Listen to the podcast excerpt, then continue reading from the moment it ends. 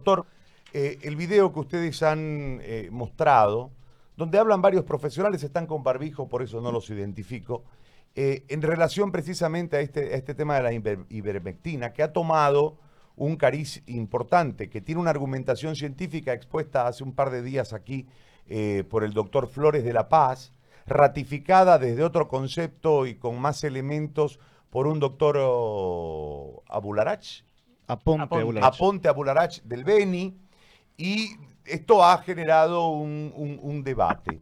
En medio de todo eso, nosotros observamos un video en, un, en, una, eh, en una red social de, noticias, Taxi Noticias, si no me equivoco, y este, decidimos hablar con usted y le agradezco mucho por atendernos, porque ustedes han hecho tratamiento ya sobre pacientes, es decir, no hay un supuesto, con muy buena evolución. Si usted nos puede eh, explicar, por favor, esto, porque además la AGEMET ha prohibido la venta y el uso eh, de las pruebas rápidas y también eh, la ivermectina, que no está autorizada en el tratamiento para coronavirus, ha dicho AGEMET. Sobre esta base, yo lo escucho, doctor, agradeciéndole muchísimo la deferencia de conversar con nosotros.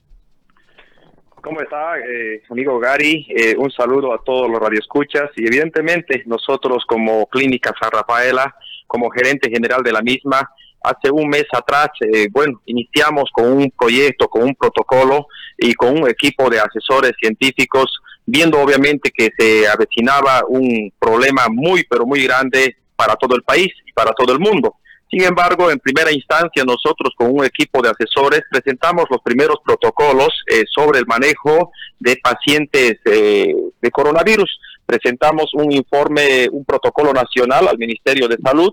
Poco o nada nos dieron importancia. Luego nos vinimos de allá, empezamos a elaborar protocolos individualizados. En la primera teoría nuestra era justamente que los centros hospitalarios iban a ser las primeras bajas toda vez que la realidad eh, cruceña, la realidad boliviana de nuestros hospitales son precarios, no teníamos la capacidad ni, ni con equipamiento y más aún de bioseguridad de, tener eh, médicos preparados. Sin embargo, nosotros eh, advertimos esa situación mediante un protocolo y inmediatamente mi institución se preparó con todo lo que tenía que prepararse, capacitamos científicamente cómo manejar a este tipo de pacientes.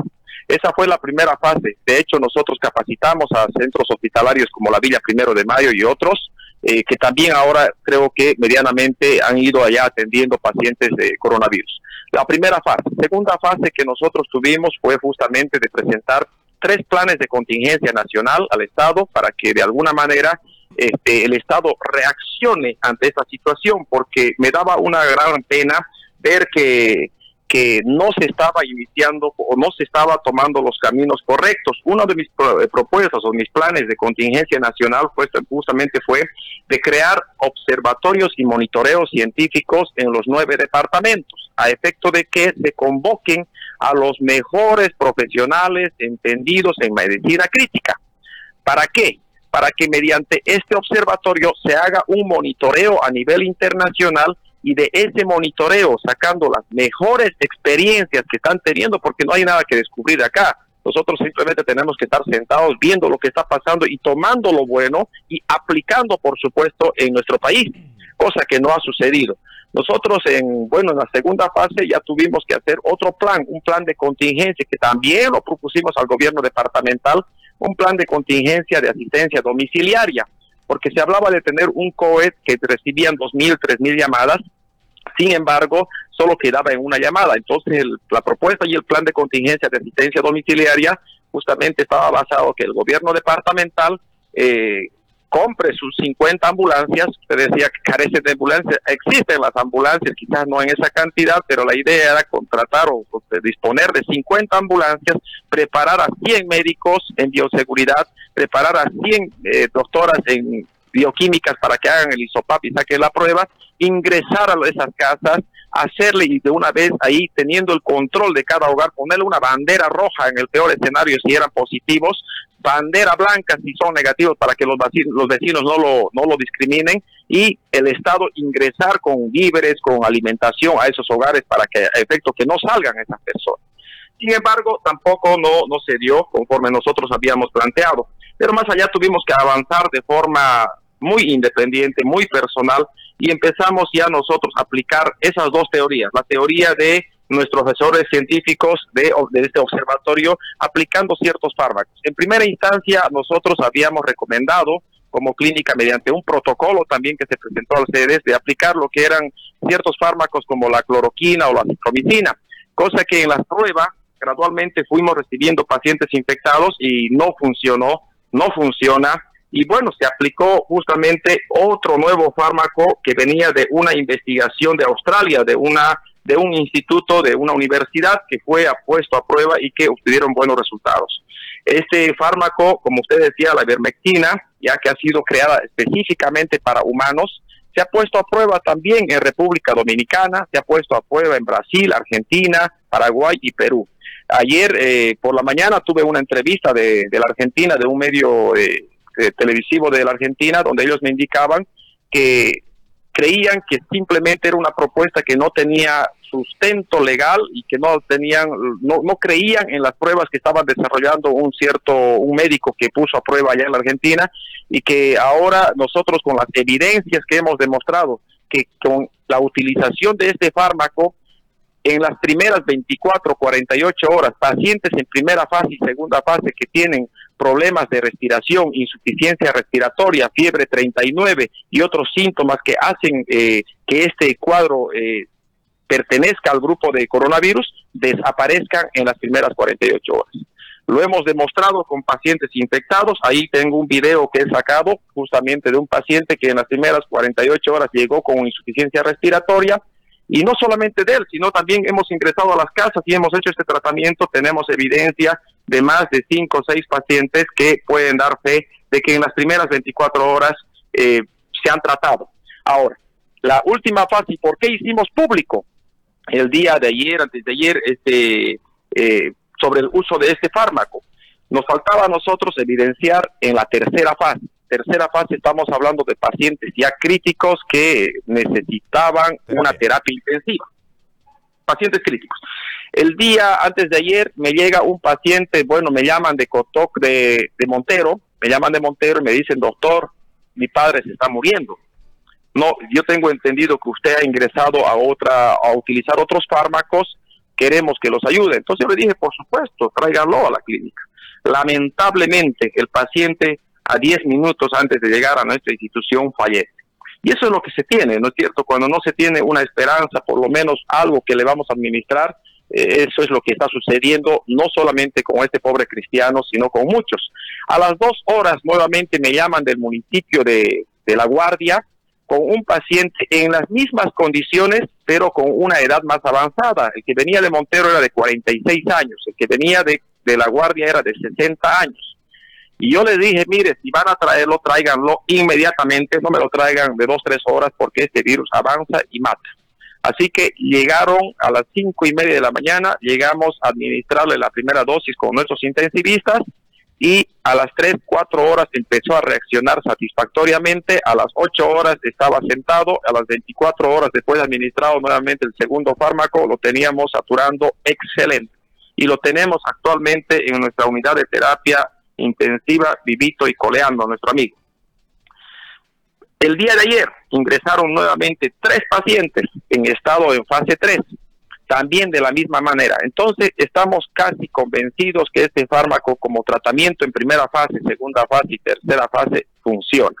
Lamentablemente, viene ahora lo más lamentable, amigo Gary, que no puede ser, que no puede ser que un cierto, una cierta institución que es parte del Estado eh, que quiera restringir, quiera prohibir este fármaco sin demostrar científicamente el por qué va a restringir qué daño va a ocasionar en las personas, porque nosotros hemos ido estudiando a este fármaco y lo único que quizás en personas alérgicas le vaya a dar una alergia, le vaya a dar un dolor estomacal y, bueno, un dolor de cuerpo, lo que a veces usted se come una, una cosa más, una manzana podrida y le da eso, ¿no es cierto? Pero de que hayamos nosotros eh, tenido evidencias de que este fármaco mata, no existe. No nos olvidemos que este fármaco es un desparasitador que sirve simplemente, y según la teoría australiana, que dentro de las primeras 48 horas mata al virus. Hoy lo vamos a saber eso, hoy vamos a tener la evidencia científica si eso es cierto o no es cierto, cuatro pacientes que hemos tenido, en realidad tenemos ocho pacientes en este momento que han sido tratados en la clínica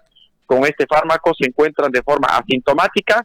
A dos, el día de ayer ya se le practicó después de cuatro días, se le está practicando nuevamente el laboratorio y si nos sale negativo, Gary, estamos frente a una probable cura para este coronavirus.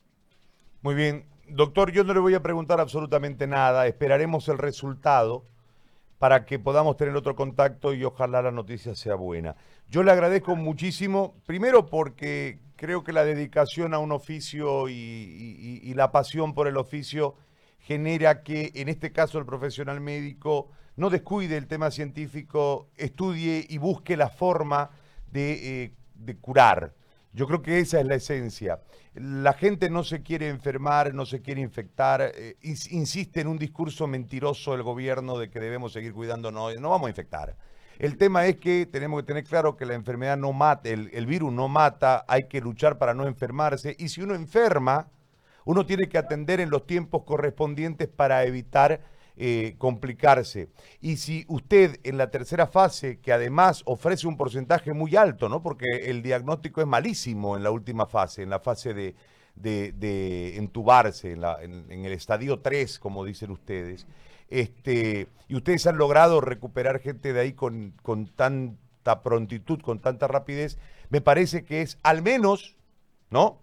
Al menos desde, desde la experiencia de ustedes con la cantidad de casos que van sumando, más lo que hizo Perú, más lo que está haciendo Costa Rica y otros países que están trabajando desde, esta, desde, desde este marco, al menos debiese investigarse, ¿no? Es decir, el no porque no, que parece ser el común dentro de este país, es el que nos llama la atención, versus la cantidad de argumentaciones, la cantidad de evidencias que pueden generar eh, una alternativa para poder curarse, que además es barata. Pero más allá de todo esto, doctor, lo que a nosotros nos llama la atención es que ustedes, los de la primera línea, ustedes los que atienden, generan planes, entregan, usted habla de que ha entregado a las autoridades departamentales algunos planes, y al fin de cuentas, este, como no tienen la instancia de poder y seguramente no le suman políticamente al escenario, ¿no? Porque eh, ¿cuántos votos puede tener usted, don Rafael Quintero, si yo lo presento ahora a una elección? Ninguna, ¿no? Entonces, en, ese marco... Eso es verdad, ¿no? Usted no es utilizable. Al, no ser, al no ser utilizable, su plan no sirve para el sistema político. Entonces, es complejo lo que vivimos, doctor, por eso le quiero agradecer y esperar... hay un tema, ¿no, querido Gary? Hay un tema que hay que considerar, ¿no? Eh, yo siempre he bueno, soy crítico para construir, no para destruir, no me interesa la política en lo mínimo. Sin embargo, en algún momento yo había puesto como un ejemplo que las cosas no se han hecho como deberían haberse hecho desde un inicio. Usted como papá tiene una esposa, tiene hijos, cuando sus hijos se enferman, ¿qué es lo que hace usted? ¿Buscar un cementerio, buscar un hospital? Lo primero, no, primero lo que usted busca es la cura interna en su casa. ¿Cómo va a hacer para curar ese resfrío? ¿Cómo va a hacer para curar el malestar de su niño, en primera instancia, la primera fase. Sin embargo, creo que acá no se ha hecho eso. Lo que se ha estado haciendo, primero vamos a ver cuántos muertos van a haber, vamos a tener 700 eh, eh, respiradores. Hemos empezado de forma equivocada. Creo que es momento de corregir porque a nivel de otros países todavía estamos con cifras menores y creo que se deben tomar decisiones prontas y oportunas. Le agradezco mucho, doctor, y lo vamos a seguramente molestar en algún otro momento. Le agradezco por este contacto. Listo, querido, un gusto. Hasta luego. un abrazo. Ahí estaba el doctor Quinteros, que te marca desde los casos una evidencia sólida, firme. La otra será, a ver, la otra será hablar con los familiares de la gente que ha recibido mejoría desde el tratamiento